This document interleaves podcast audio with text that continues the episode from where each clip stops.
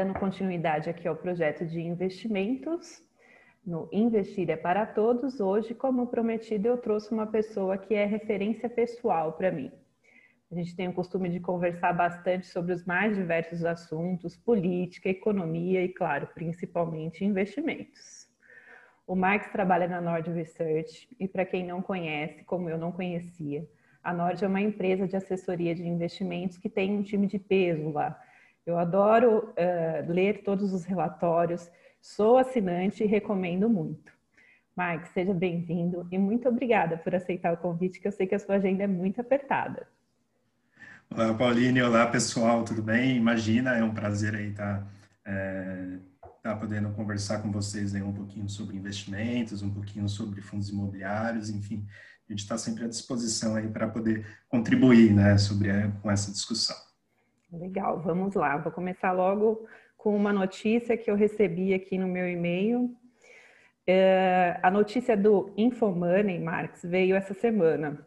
Fundos imobiliários alcançam a marca de um milhão de investidores pessoas físicas. Isso representa um crescimento de 57% na base cotista no ano. A gente sabe que isso tem uma influência aí da taxa de juros, né? Mas na sua, na sua opinião, esses, o boom desses fundos imobiliários é, de, recentemente seria por que motivos? Legal. É, eu acho que é exatamente isso que você comentou, né? O, o que a gente viu, uh, que a gente vem vendo, né, do, dos últimos anos até hoje, é uma queda grande, né, na taxa de juros. Então a gente viu ali, por exemplo, uma Selic de 14,25, né, há uns bons anos atrás. E desde lá a gente já está aí com uma Selic de 2%. Né? Então, é, diante desse cenário né, mais desafiador para o investidor, pessoa física, rentabilizar sua operação, ele se viu ali na, na necessidade mesmo de ir para um, ativos né, é, de outra natureza, que não de renda fixa. Né? Então, é, colocando os pés ali na renda variável, né, em ações, por exemplo, e, e, do qual os próprios fundos imobiliários se enquadram. Né? Então, é, fundos imobiliários é renda variável, só que ele tem uma volatilidade menor né, do que ações e eles também têm um objetivo de, de remunerar os seus investidores ali por meio de pagamento de proventos. E então ele acaba ficando um pouquinho no, no, meio do caminho, né, entre renda fixa e ações, e acabou sendo um bom ambiente ali, de fato, para esse pessoal, principalmente iniciante, começar ali a, a investir né, na renda variável. Então, eu acho que o motivo, é, o motivo principal, de fato, é esse, né? É um mercado que, que tem crescido muito nos últimos anos por conta disso, mas ainda tem grande potencial né, para crescer. Quando a gente olha para os Estados Unidos, por exemplo, olha a indústria de rates, que são os fundos imobiliários de lá, ela é muito maior né, em termos do PIB, em termos do, do mercado né, é, financeiro, do que os fundos imobiliários representam hoje né, no caso do Brasil. Então, a gente é bastante otimista com essa classe de ativos, né, a gente vê grandes oportunidades ali ao longo dos próximos anos, principalmente com, é, com juros baixos aí da economia. Então, os investidores vêm reconhecendo isso, né, e aí, de fato, bateu aí a marca simbólica, né, de um milhão de investidores, acho que muito por conta dessa questão. Legal. Pessoa física, então, vai gostar bastante de fundo de investimento. Tem bastante ainda para ir, né? Sim, com certeza.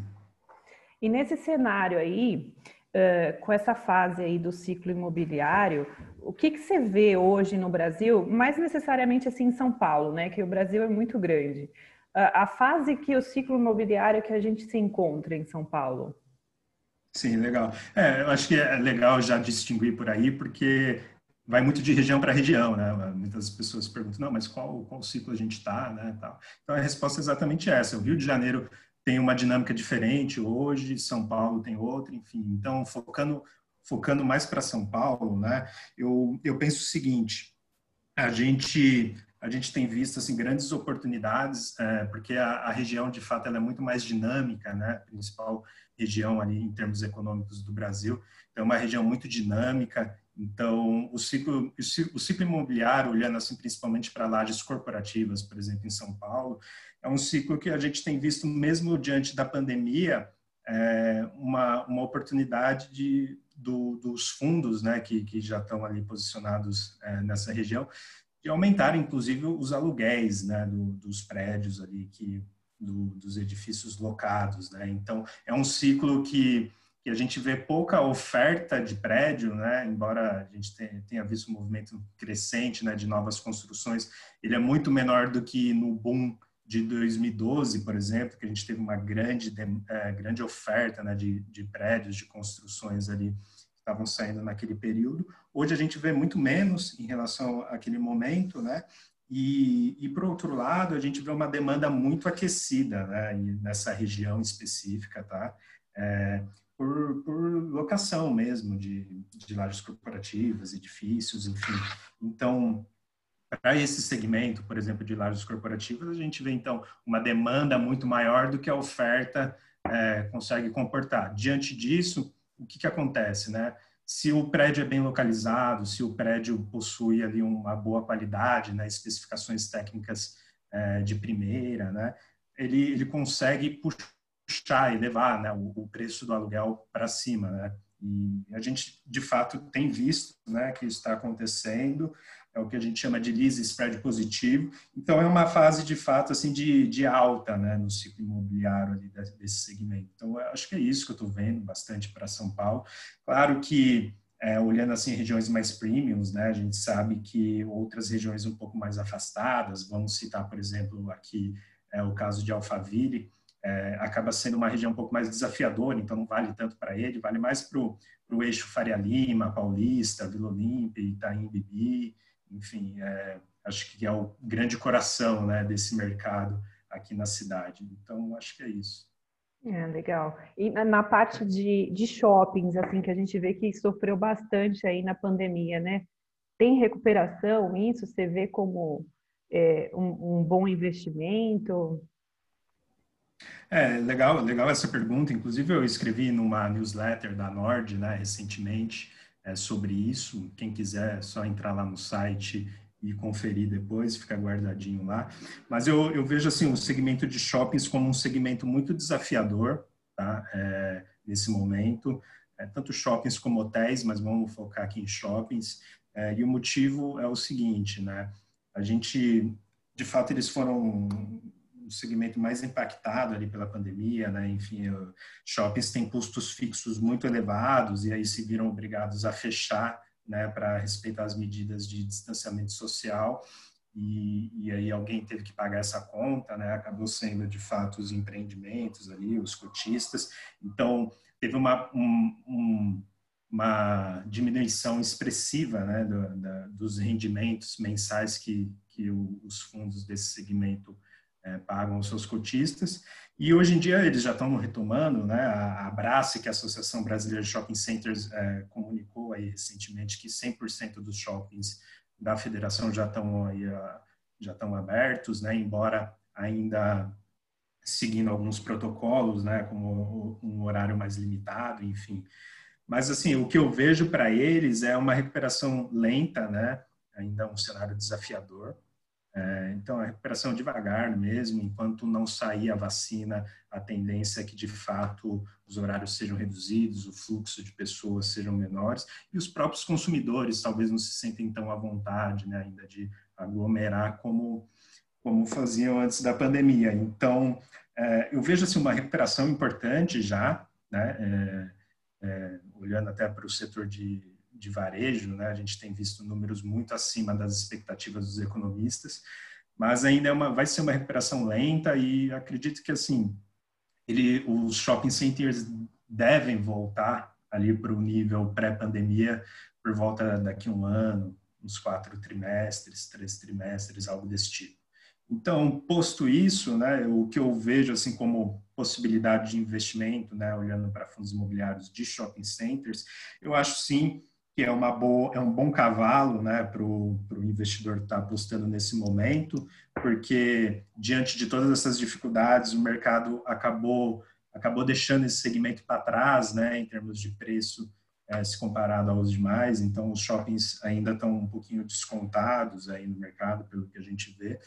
Mas, assim, é, é muito importante que o investidor tenha em mente que o investimento é, nessa modalidade hoje é mais visando assim um ganho de capital de médio prazo, entendeu? Uhum. Então, é uma expectativa de que a cota, né, o preço da cota é, desses, é, desse segmento, dos fundos desse segmento se valorize né, nos próximos trimestres e você ganhe na diferença. Mas em termos de rendimento, né, pagamento de proventos mensais, que, muito, que a grande maioria dos investidores procuram, né, de fato, nos fundos imobiliários, eu, eu não vejo eu não vejo os shoppings como uma, um, um bom meio né, de você obter esses rendimentos por conta das questões que eu comentei. Eu acho que as vendas vão aumentar, mas ainda gradativamente, né, no cenário desafiador, e aí, portanto, o pagamento ali de proventos mensais vai ser um pouquinho prejudicado em relação aos demais. Então, eu vejo muito isso, assim, em shopping centers, e agora, é claro que também é importante o investidor olhar para qual shopping center ele gostaria de estar exposto, né?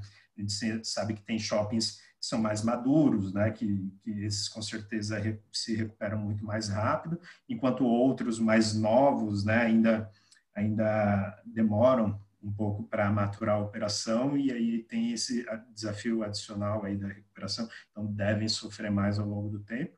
E também tem shoppings mais expostos à classe A, classe B e outros mais à classe C, né? E o que a gente tem visto na crise é que a classe A, a classe B acabou sofrendo muito menos, né? Então, portanto, é, esses shoppings mais direcionados a essas classes devem se recuperar mais rápido daqui para frente, enquanto os da classe C podem podem ter uma recuperação muito mais lenta por conta do desemprego, né? Enfim, acho que é isso. É, legal. Não é um mercado para amadores, né? Tem que saber onde está se colocando. É, exatamente. Tem.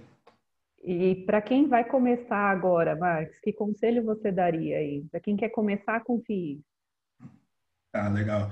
Eu, assim, o primeiro ponto que eu gostaria de destacar, né, para o investidor aí que está nos ouvindo, é que é muito importante você entender aonde você está colocando seu dinheiro, né? Eu acho que a gente batalha bastante, né? Trabalha bastante para acumular aquela poupança, né? Aquele dinheiro é, ao longo do tempo. E aí a gente tem que ter, né? Muita diligência, muito cuidado para decidir onde investir, né? Senão você acaba, é, vamos dizer assim, jogando fora, né? Todo um esforço né, de, de uma vida ou de décadas é, para uma escolha ruim. Então, acho que o primeiro passo, de fato, é o investidor entender onde ele está investindo, né, entender os riscos né, que, que cerceiam aquele investimento e se ele é confortável com isso ou não. Né? Eu acho que é essencial ter isso em mente. Por exemplo, não adianta você você estar tá investindo em determinado ativo se aquela volatilidade né, daquele ativo é, é, te incomoda, né? Não te, não te permite dormir tranquilamente, né? À noite, enfim. Então, então é importante você entender tudo isso é, na hora de investir, tá? Acho que esse é o primeiro ponto. E olhando assim para fundos imobiliários, o que o que eu costumo, né, né comentar muito ali nos, plant, nos plantões de dúvidas, nas monitorias semanais com os investidores, é o seguinte: o, o setor imobiliário ele quando você investe né, em fundos imobiliários, você, por definição, já está se expondo né, é, a um setor muito específico, é o imobiliário. Né? E, e, diante disso, é importante você estar tá diversificando né, em vários segmentos né, que cerceiam esse setor. Então, não adianta, por exemplo, você estar tá investindo só em FIIs de shoppings, só em FIIs de lajes corporativas, ou só FIIs de recebíveis imobiliários. Eu não gosto disso, né? Na Nord, a gente tem uma carteira que ela é bastante diversificada, a gente olha, né? A gente tem um carinho, um cuidado especial para esse tipo de coisa, porque é muito importante você estar tá diversificando ali nos vários segmentos, porque eles seguem dinâmicas diferentes, né? e aí a depender do que acontece na economia, uns sofrem mais, outro, os outros menos, e se você está diversificado, uma coisa compensa a outra, né? Agora, se você está concentrado, você você acaba sendo prejudicado, de fato. Acho que um exemplo claro foi em relação à pergunta anterior, né, no caso dos shopping centers. Vamos imaginar, por exemplo, um investidor aí que no início do ano é, colocava ali, é, concentrava os investimentos em fundos imobiliários dele totalmente em fundos de shopping centers, porque acreditava que o varejo né, ia de fato aquecer e ia, ia beneficiar ali, os proventos é, mensais deles. Aí veio a pandemia, né, um evento totalmente inesperado, né, de, de proporções que ninguém imaginava que seria, e, e aquele segmento acabou sendo mais é, o que mais foi impactado negativamente. E aí o, a sua carteira de fundos imobiliários secou do dia para a noite, né? Uhum. E secou mesmo, porque os fundos deixaram de distribuir é, todos os proventos ali e as cotas desvalorizaram também. Então é só um, um exemplo, né, para mostrar é, a importância de estar diversificando aí quando você olha para fundos imobiliários. Acho que é, é, essa questão assim é essencial, né, como ponto de partida para o investidor que tem interesse nessa classe de ativo. Quem começa a, a, querer investir tem aquela pergunta, né? Quanto dá para rentabilizar com FIIs? Sim, exato. E aí vem um, um, segundo ponto que é, que é interessante também, que, que às vezes não está claro para o investidor, né? É o seguinte, fundos imobiliários, é, eles, são, eles são renda variável, né? Eles não são renda fixa. A gente já viu ali, inclusive, influencers, né? Gente ali comentando nas redes sociais, que, que fundos imobiliários servem como reserva de emergência, né, para aquele dinheiro que não pode sofrer volatilidade. E, e no, no, meu entender, é totalmente errado né, esse tipo de pensamento. Fundos imobiliários é, variam bastante, embora seja bem menos do que ações, eles variam, né? E, então, o primeiro ponto assim, que é importante entender é que o, o rendimento ao longo dos meses vai mudando, né? Você uh, os fundos costumam uh, pagar de uma forma mais linear, né, para gerar uma previsibilidade, mas nada disso é garantido. Então, uh, vai oscilando ao longo do tempo. Então, dito isso, o que eu vejo hoje, assim como uma média ali no mercado, né, de, de um pagamento de dividendo, se você souber escolher os bons fundos imobiliários, você consegue tirar ali um dividend yield, né, um, um dividendo em relação ao que você investiu, é próximo de 7, 7,5% ao ano, né? Então, é um dividend yield já líquido de imposto, né? Porque esse mercado não sofre é isento de tributação, ao menos por hora, né? A gente não sabe até quando hum. isso, isso vai acontecer. É um risco importante que tem que ter no radar do investidor. Mas hoje ele consegue tirar ali, rentabilizar algo em torno de 7, 7,5%, escolhendo muito bem os fundos imobiliários, né? Mas, claro, tendo em mente de que isso pode oscilar ao longo do tempo. Já é uma diferença muito grande da renda fixa que a gente fala aí em taxas lá embaixo, né? É, e aí fica muito emblemático, né, dessa, da, em relação à pergunta inicial. Então, é um 7,5% líquido de imposto, né, enquanto uma, a taxa Selic hoje está ali em 2% e ainda é e ainda é tributável, né? Então, então fica uma diferença discrepante, né, significativa e justifica esse movimento todo que a gente tem visto aí, é, que levou o mercado a crescer bastante, né, nesses últimos tempos. Legal. É, e assim, a, última pergunta só para a gente encerrar, mas de uma maneira mais, uma, uma visão mais ampla aí para você que está no mercado já há algum tempo. A gente tem a impressão que a economia hoje no Brasil ela está em ponto morto, né? Algumas decisões lá vai, volta e a gente não sabe para onde vai. É, olhando para a economia, assim, quais as notícias que você espera aí da economia que estão no seu radar para a tomada de decisões? Não, é muito boa essa pergunta. Acho que tem algumas questões que tem que ficar é, no radar do investidor ali quando ele quando ele está alocando recursos em fundos imobiliários. Para mim, o principal risco, né, o que está mais no meu radar hoje, é o risco fiscal do Brasil. Né? A gente sabe que o país tem uma situação fiscal que é muito delicada, já não é de hoje, já vem de muitos anos. Antes da pandemia, essa situação fiscal vinha sendo endereçada né, pelo governo, então é, ele vinha sendo muito responsável né, né é, fiscalmente é, para poder honrar seu, os seus compromissos e passar uma, uma boa previsibilidade ali para o mercado.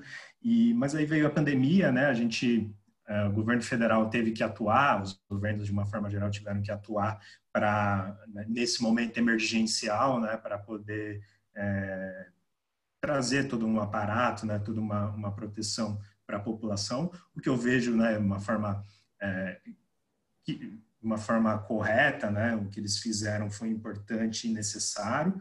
Então, mas eh, no final do dia, a gente aumentou muito os nossos gastos, né, por conta da pandemia. A gente deve terminar ali o, o ano, o, o, ano de 2021, pelo menos, em, em, uma dívida líquida, uma dívida em relação ao PIB, né? próxima de 100%, que é um patamar muito alto para um país emergente como o nosso. E, e aí a, a questão é que o mercado, até, até agora, ele está tranquilo em relação a isso, porque ele imagina que, passado esse período emergencial, o governo volte, né? Volte ao que importa ali, que é a contenção do gasto, né? Mas a gente tem visto assim que algumas algumas medidas ali do governo, enfim, que do Congresso também, e mais voltadas assim para o populismo, aumento de gasto, né, em um momento de também um ano de eleição, enfim, isso isso incomoda, incomoda o mercado. Caso caso isso se perpetue de fato ao longo do, do, dos próximos anos, o mercado vai reprecificar um outro cenário para o Brasil, um cenário muito mais desafiador do que a gente está tendo hoje. E aí a gente vai ver um aumento dos juros, tá? tanto, tanto da Selic como o juro longo, que a gente fala, ou seja, do, de prazos mais longos ali no Tesouro Direto.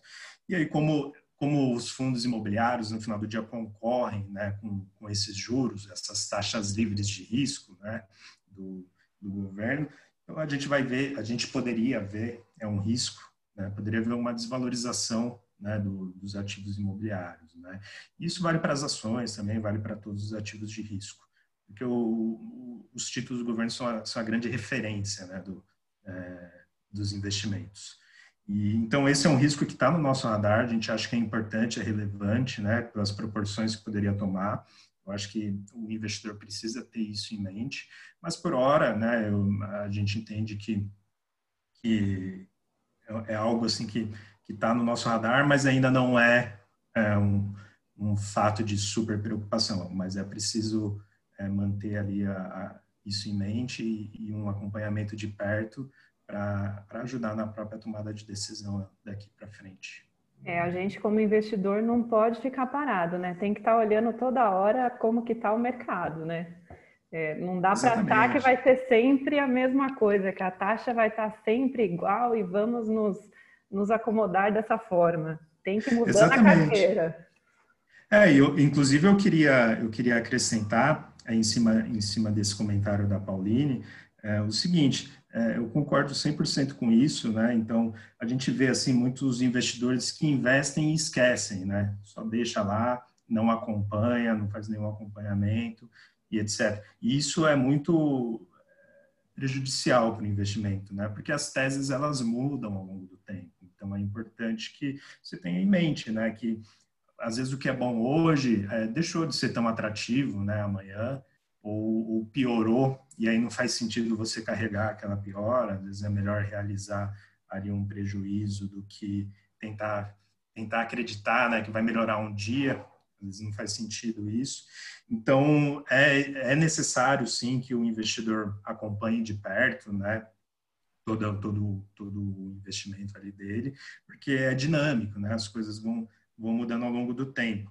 E, e inclusive, né, é, é, por isso que a, Nord foi criada, basicamente, que é justamente para para poder auxiliar o investidor nessa, nessa, nesse acompanhamento né, dos investimentos. Então, a gente faz é, relatórios semanais, às vezes até mais um, né, mais um, mais do que um por semana, e justamente para estar tá atualizando as informações e mantendo o investidor a par de todas as recomendações que a gente faz, para ele, ele evitar né, esse tipo de erro que é super importante. E a nossa falta de tempo também, né? Eu sou assinante da Nord e eu acho legal isso.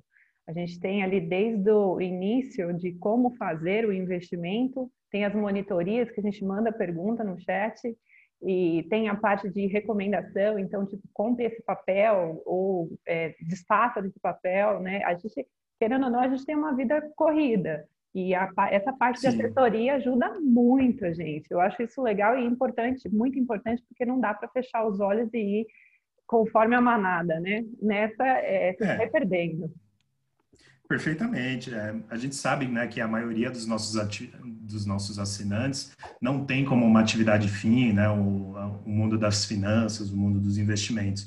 E a gente sabe que o, o dia a dia ali já é bastante desafiador, né? Então, é, muito tempo alocado no trabalho e também para a família, enfim. Então, a, a gente está ali justamente para preencher essa lacuna, né? Então, é, a gente busca busca garimpar as informações que são necessárias, objetivas ali para o investidor, para de fato preencher né, esse espaço. Então, trazer ali a nossa percepção para ele, para ele tomar uma decisão é, muito melhor e que seja menos trabalhosa, né, no final, no final do dia. Tá aí, gente. Quem estiver ouvindo, eu recomendo. Eu sou assinante da Nord, eu gosto muito porque realmente é, é, o beabá. Eu não sabia como fazer os investimentos, eu uso lá, uso bastante monitoria e acho sensacional os relatórios porque traz bem para o cotidiano da gente. É, eu queria agradecer, nós batemos um papo legal aqui, foi muito bom. Eu acho que eu estreiei muito bem, com muito conhecimento seu, e acho que fiz. Tem muito para crescer, então eu vou ter muito para te perguntar ainda. Muito obrigada pelo seu tempo, viu?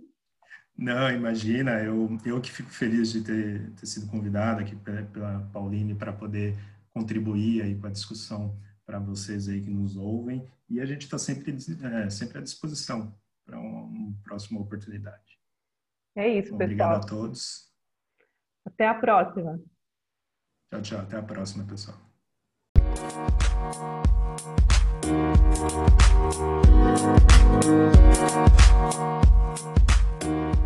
back.